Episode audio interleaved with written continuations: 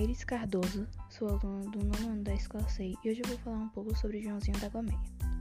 João Alves Torres Filho iniciou sua trajetória religiosa em 1971, ainda em Salvador, mas foi na Baixada Fluminense que alcançou poder e fama. Polêmico, ousado, controvertido, insolente, atrevido, desaforado.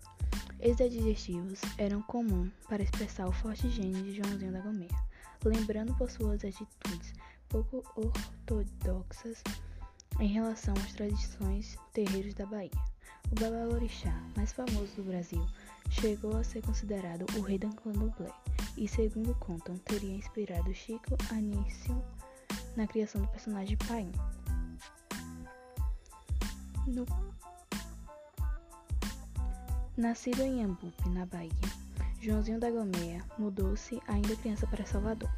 Sofria de fortes dores na cabeça, por isso sua madrinha o levou até o pai de santo Severino Manuel de Abreu, também conhecido como Jubiaba, que iniciou o candomblé com 16 anos de idade.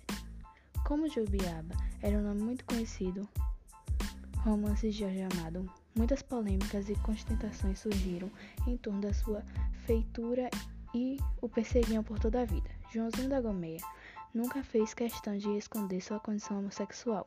Era um mulato bonito que alisava os cabelos e dançava lindamente.